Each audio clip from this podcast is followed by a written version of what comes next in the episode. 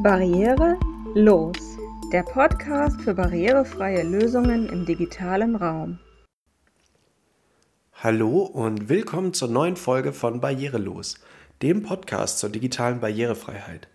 Mein Name ist Dennis Bruder, ich arbeite für die Werkstatt der Stiftung Pfennigparade und als Berater für die Beratungsstelle Barrierefreiheit in Bayern. Digitale Barrierefreiheit hängt mit zwei Dingen zusammen. Das ist einerseits die Redaktion, also die Befüllung von Dokumenten, Anwendungen oder Webseiten, und andererseits die technische Umsetzung, also die Programmierung. Und genau darüber wollen wir mit unserem heutigen Gast reden. Sein Name ist Oliver Hengstenberg, er ist Gründer und Softwareentwickler.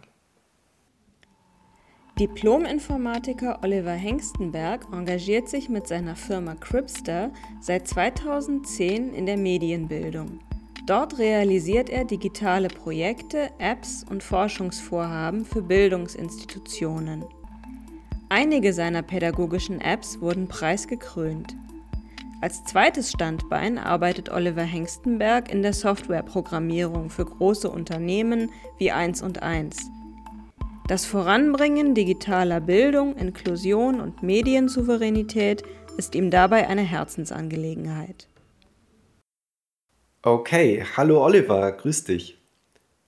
Hallo Dennis, freut mich hier zu sein. Ähm, wir haben uns ja beide auf dem bayerischen Digitalgipfel vor einiger Zeit kennengelernt, wo wir von der Pfennigparade eingeladen waren was über digitale Barrierefreiheit zu reden. Und du warst da, um dein Projekt vorzustellen, beziehungsweise um für die Games-Branche dort zu sein. Ähm, erklär doch mal, warum du da eingeladen wurdest und äh, was du so in der Games-Branche machst.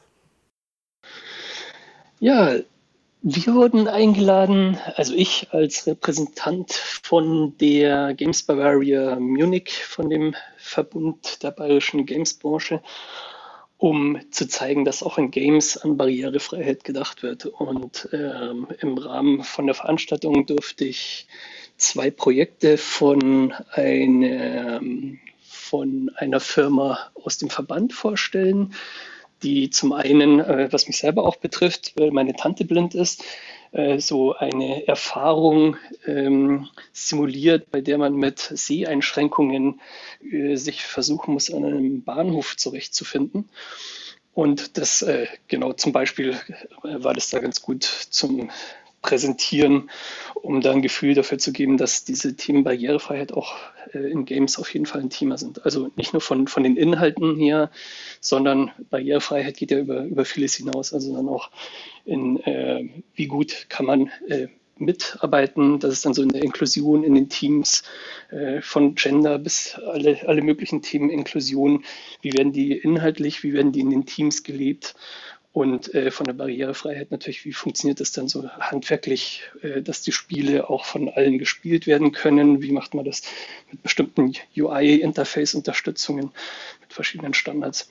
Und ich selber von der Kripster, also ich mache mein, mein ganzes Leben IT, habe, glaube ich, so zur Schulzeit meinem, meinem kleinen Bruder das erste äh, Vokabellernspiel programmiert mit, mit so ASCII-Animationen und war eigentlich immer so in diesem Edu, äh, ähm, Edutainment Bereich, im Education-Bereich. Und seit ja, jetzt 15 Jahren haben wir, seitdem das iPad iOS so rauskam, äh, mit Kinderspielen angefangen, die Kreativität zu unterstützen, das gemeinsame Spiel zu unterstützen, weil halt die Trends so waren, dass jeder eigentlich für sich selber nur so Inhalte konsumiert.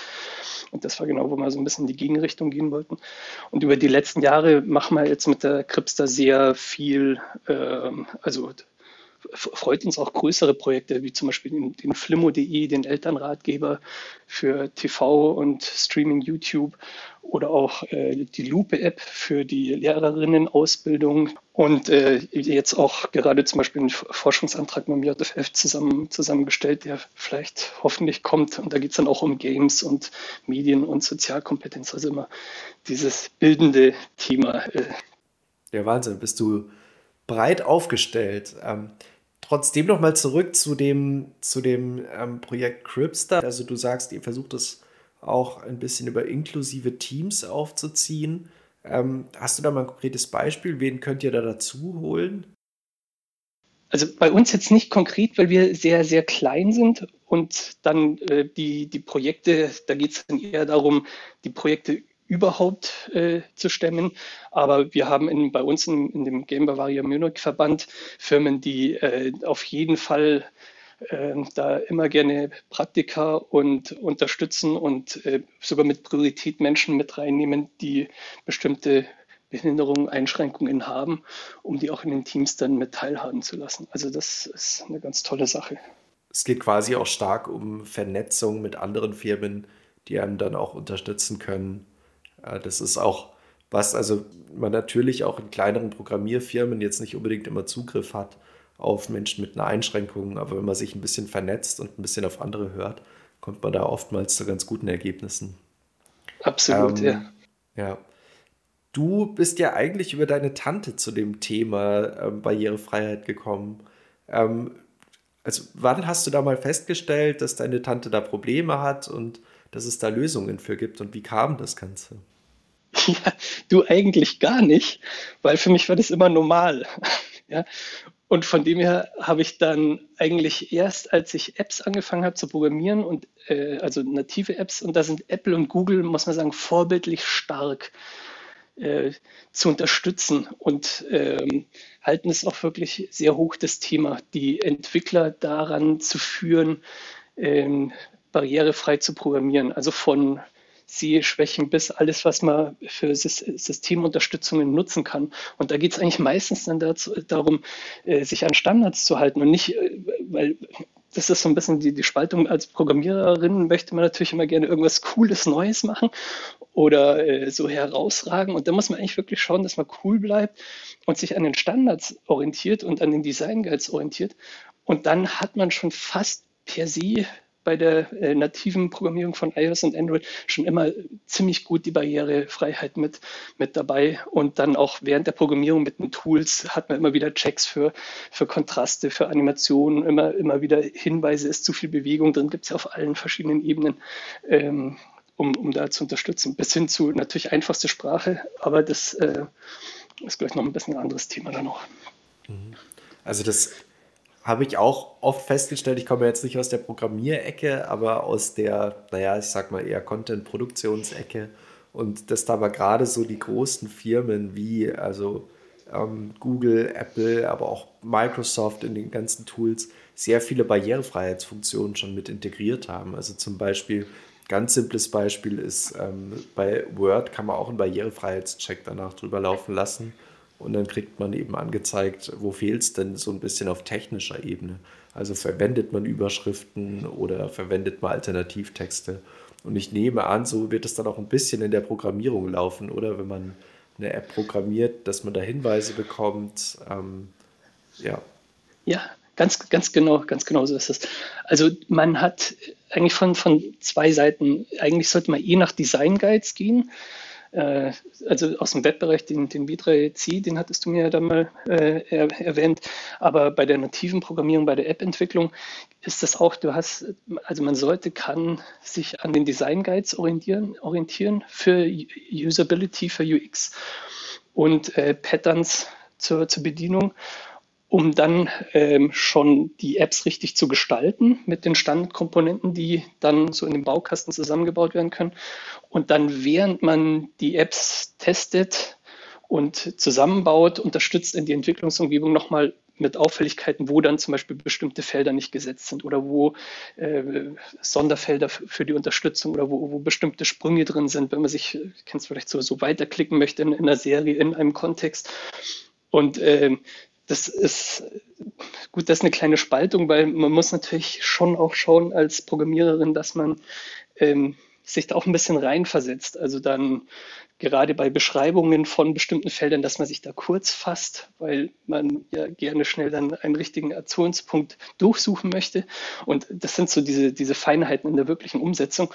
Und das wirklich bei der, bei der Programmierung, also bei, bei Zo Plus war das letzte so auch ein bisschen größer bei, bei der iOS und Android App mit drinnen, wo äh, man schon ähm, als Programmiererin auch äh, schauen sollte, wie wird das Ding am Ende auch benutzt und das, das zu, zu verstehen, was, was passiert denn eigentlich dahinter.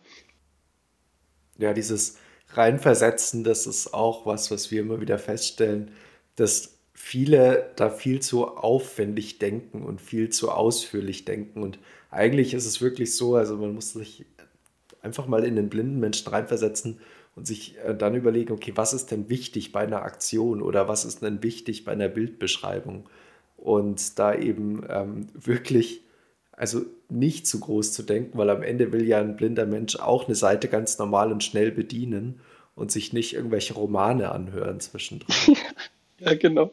Aber das ist halt wirklich auch so ein bisschen, ich würde fast sagen, ein deutsches Problem, weil man möchte die Sachen halt 100% und richtig und gut und korrekt machen, habe ich immer wieder den Eindruck, also auch bei, warum haben wir, warum haben wir jetzt kein, kein deutsches Google oder Amazon oder äh, meinetwegen Microsoft oder Apple, weil wir diese, diese Fehlerkultur, also ich, ich kenne es jetzt halt über mein ganzes Leben von Softwareentwicklung auf, auf verschiedensten Projekten, diese, diese Fehlerkultur, wenn es dann so in große Firmen reingeht, in so Behördenbereichen, ähm, diese, diese Dynamik dann zu haben, zu, Dinge auszuprobieren, äh, mit nicht so viel Aufwand reinzugehen. Also da hast du vielleicht auch ab und zu gehört, diesen MVP-Gedanken.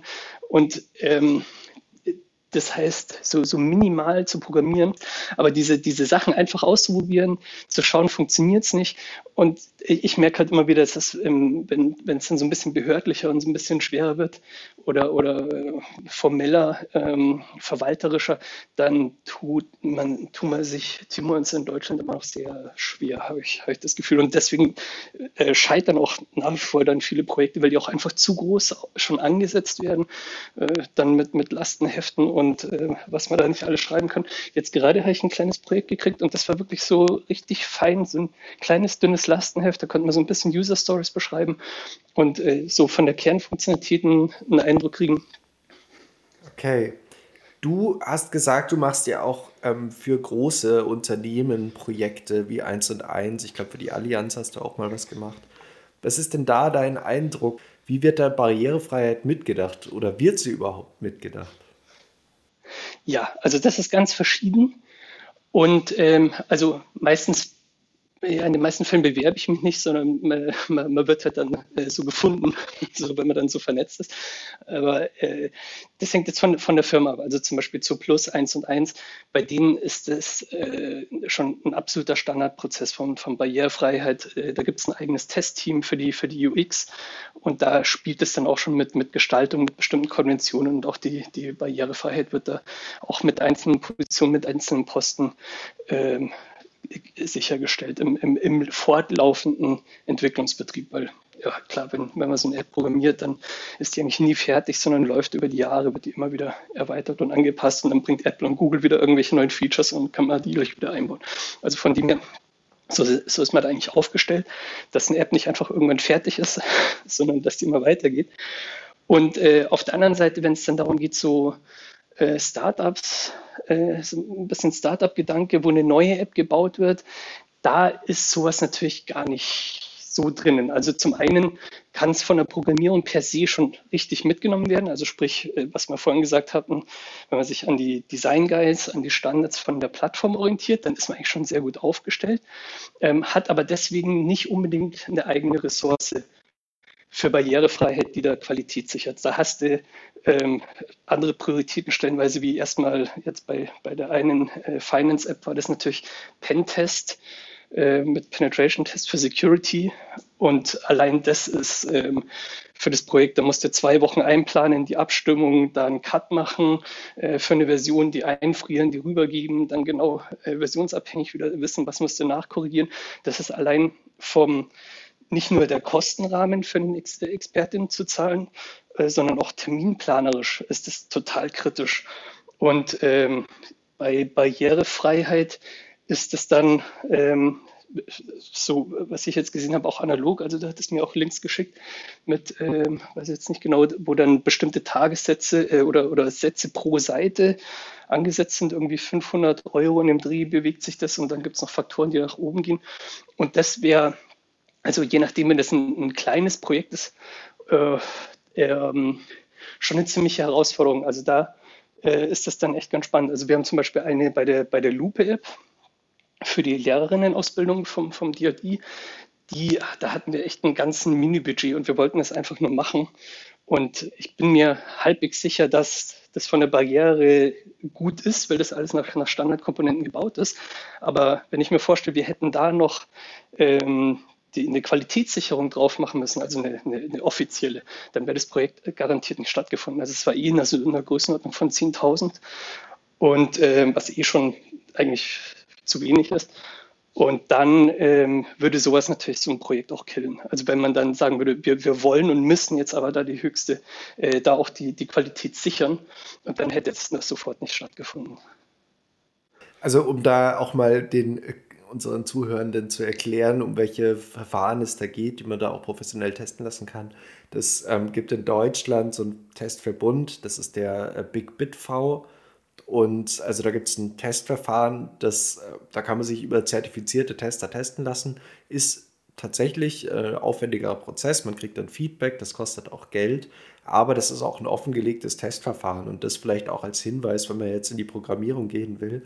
Ähm, da kann man sich diese ganzen Testschritte mit den Testtools, die es da auch dazu erwähnt gibt, einfach mal anschauen und dann einfach mal beginnen, auch mit so einer Programmierung anhand dessen, was dort aufgezeigt ist. Und ich glaube, dann eben in Verbindung mit dem, was Google und Apple einem an die Hand gibt, kann man da schon eine ganze Menge selber erreichen. Also vielleicht als Hinweis an Programmierende oder auch an Content-Ersteller, einfach sich das mal angucken, einfach mal anfangen mit solchen Projekten und sowas ist ja dann häufig auch ein, äh, ein, ein Prozess, der einfach stattfindet. Also man wird dann immer besser und man sollte vielleicht auch nicht den Anspruch haben, zu perfekt zu denken gleich am Anfang, sondern einfach mal Barrierefreiheit so von Grund auf mitzudenken in einem Projekt und einfach mal loszulegen mit dem Ganzen.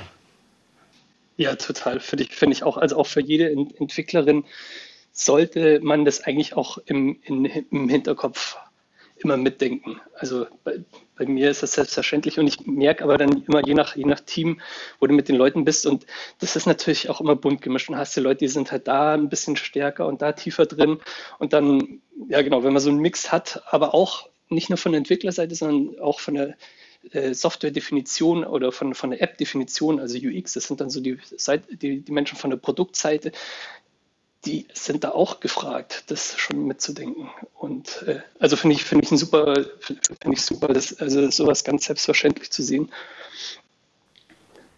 Wir haben ja jetzt schon ein paar Mal den Begriff UX gehört. Und was das genau ist, erklärt uns jetzt mal unsere Werkstattmitarbeiterin Alexandra Gödecke. User Experience Design, kurz UX, bezeichnet den Designansatz, Komplexität in Anwendungen zu reduzieren und Nutzererlebnisse zu verbessern. Beim inklusiven Design wird besonders die Zugänglichkeit für Menschen mit Hörschwäche, Sehschwäche, kognitiven und motorischen Einschränkungen berücksichtigt. So, jetzt wissen wir, wie man Produkte oder ähm, auch Dienstleistungen nach so einem universelleren Ansatz kreiert. Und es gibt aber auch noch viele andere spannende Ansätze, die jetzt vielleicht nicht direkt was mit digitaler Barrierefreiheit zu tun haben, sondern mit äh, Dingen, die du ja auch ganz stark machst, Olli. Ähm, und zwar Richtung Gamification. Das ist ja etwas, was man immer wieder hört, wo viele vielleicht nicht genau wissen, was es bedeutet. Was ist denn Gamification für dich und wo bringst du es ein? Ja, ja, ja, genau. Also Gamification geht, geht auf verschiedensten Ebenen. Ähm, das heißt, man bedient sich ein bisschen aus der, aus der Spielwelt von, von Spielmechaniken und äh, verbindet die dann mit herkömmlichen Anwendungen, die so, so ein bisschen trocken daherkommen können oder auch bei Lernkonzepten. Äh, zum Beispiel jetzt habe ich wieder angefangen, Duolingo zu spielen. Kann ich nur empfehlen, da, da sieht man fantastisch, wie da Gamification-Elemente drin sind, um äh, Vokabeln zu lernen, von Badges, von, von Ligen, von, also unglaublich, ich bin da jetzt gerade total äh, mit ähm, Multiplayer-Komponenten. Äh, das ist, wenn man da reinschaut, da sieht man sofort, das ist gefüllt mit äh, Gamification-Elementen für eigentlich ein Vokabeltrain-Lernprogramm ne, als Beispiel. Oder dann auch bei der bei uns von dem Projekt von, von der Lupe-App für die, für die Lehrerinnenausbildung, da geht es um Mathematik, ist eigentlich ähm, ziemlich, ziemlich trocken. Und ähm, da haben wir dann zum Beispiel auch so Elemente eingebaut, weil da äh, gibt es verschiedene Kapitel, in denen Fälle beschrieben sind. Und wir haben da so Komponenten mit umgesetzt, die quasi so ein äh, Freispiel, so ein äh, Adventure-artigen äh, Charakter haben, bei dem man verschiedene Levels sich durchklicken kann und äh, freispielen kann. Und dann sieht man immer, habe ich schon alles freigespielt oder nicht. Und das hat dann so, so ein kleines Element wie so Badges und so freisammeln. Und da gibt es verschiedenste Elemente, die da motivieren können, über, von, von spielerischen Mechaniken über den reinen Inhalt hinaus. Ja, also super interessant finde ich gerade solche Ansätze. Ähm, und wenn man dann noch idealerweise bei, gerade bei so ähm, edukativen, also bei so Lernplattformen, das Thema digitale Barrierefreiheit, also wirklich Zugänglichkeit für alle Menschen mitdenkt, ähm, dann ist das natürlich, äh, also einerseits total wichtig, aber auch in Bezug auf Inklusion ein ganz entscheidender Faktor. Da, da hätte ich noch einen. Also weil ein ganz großes Thema sich bei unserer gesellschaftlichen Entwicklung gerade mit Missinformationen, Corona, wo man gesehen hat, auch die Corona-Warn-App für mich so ein Lackmustest eigentlich auch für unsere freie äh, westliche Welt. Inwieweit wird das angenommen, weil da technisch alles richtig gemacht wurde vom Privacy-Ansatz von Open Source, das ist vorbildlich. Und dann wird es aber trotzdem in der Gesellschaft nicht angenommen. Und das war für mich total, äh, total, hat mich total irritiert. Und äh, wir haben da schon, schon eine Herausforderung für die Inklusion, die gerade besteht, dass es Menschen über, über 50 sind tatsächlich jeder, jede dritte sind nicht im Internet. Also die haben kein internetfähiges Telefon und sind da quasi 20 Jahre in der Vergangenheit, sind ausgeschlossen aus dem, aus dem digitalen Leben, das, das sonst äh, selbstverständlich ist. Und das treibt das macht mir so ein bisschen Sorge und ich denke, da haben wir eigentlich viel Arbeit. Die Medienprojekte, die ich begleite, da habe ich ein sehr gutes Gefühl für die Jugendlichen. Aber äh, wir haben da eine große Aufgabe für äh, ältere Menschen. Ähm, ich würde da einfach eine Hausaufgabe mitgeben. Versuchen Sie in einer Woche einmal Ihr ein Handy zu holen und versuchen Sie damit einmal äh, kontaktlos zu bezahlen im Laden und machen Sie dann ein Selfie von sich und posten es auf Instagram. Dann äh, folge ich Ihnen sofort und gebe sofort 15 Likes. Ja, super. Dann haben wir jetzt explodierende Instagram-Kanäle in Zukunft. Ja, gut. Also dann, das war's auch für die Folge. Danke, Oliver, dass du teilgenommen hast. Dennis, vielen Dank für die Einladung. Hat mir Spaß gemacht. Das war's auch schon wieder von Barrierelos. Weitere Infos zu der Folge, wie beispielsweise Links zu den Testverfahren für barrierefreie Webentwicklung oder Software oder auch Programmierung, findet ihr in den Show Notes. Mit dem Podcast sind wir Teil von Bayern Barrierefrei, ein Programm, das zum Abbau von Barrieren in Bayern beitragen soll und von der bayerischen Staatsregierung gefördert wird. Wenn euch die Folge gefallen hat, dann lasst uns eine Bewertung da und folgt unserem Kanal. Dann bis zur nächsten Folge von Barrierelos.